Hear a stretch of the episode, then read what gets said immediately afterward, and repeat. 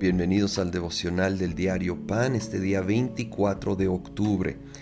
Vamos a iniciar un estudio del Evangelio según San Juan.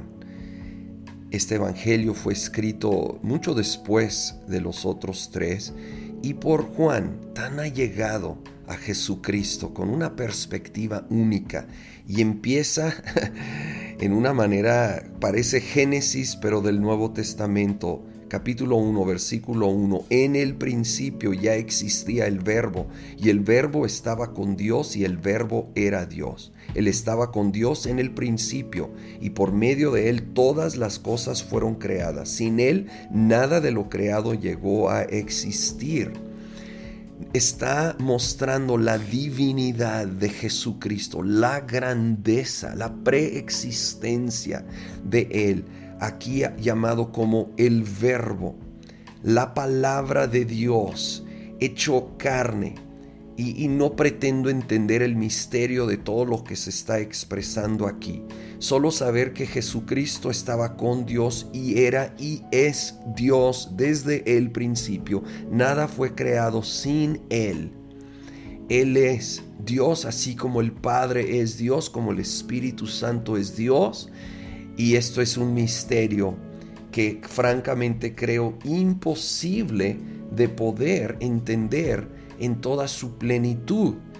Y lo tomamos por fe y entendemos lo mejor que podemos con lo que la escritura nos va revelando. De hecho, paso al versículo 14, dice, y el verbo se hizo hombre y habitó entre nosotros y hemos contemplado su gloria, la gloria que corresponde al Hijo unigénito del Padre, lleno de gracia y de verdad.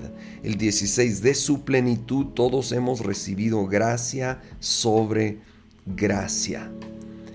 El verbo se hizo hombre, Jesucristo, el Hijo de Dios, que habitó entre nosotros, y esto es tan crucial, lleno de gracia y de verdad.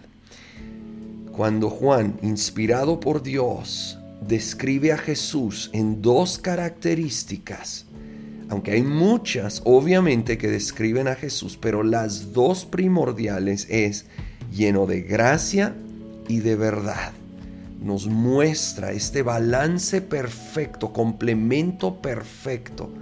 Él es totalmente gracia y es totalmente verdad. Sí, es toda la verdad encarnada y luego en sus enseñanzas.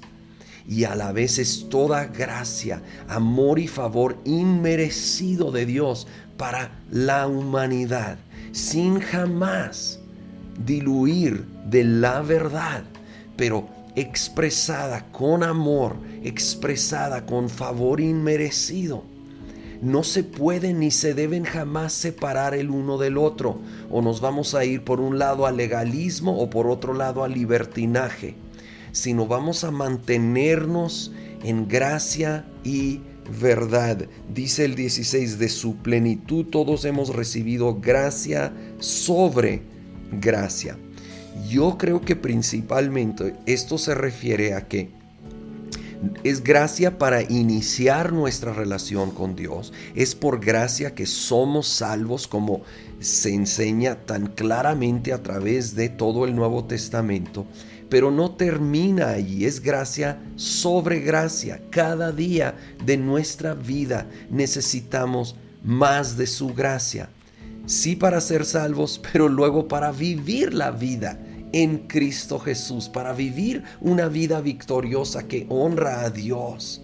Tenemos que nunca perder de vista nuestra dependencia en su gracia. Necesito de su poder todos los días. El día que dependo de mí mismo, voy por mal camino aunque sea bien intencionado mi carne no va a poder. Yo necesito estar tomando de su plenitud, recibiendo gracia sobre gracia.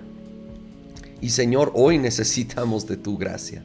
Hoy necesitamos de tu favor inmerecido en acción en nuestra vida para los retos que estamos enfrentando. Hoy venimos ante ti, el Hijo de Dios, el Hijo glorioso, poderoso de Dios, ahora manifestado.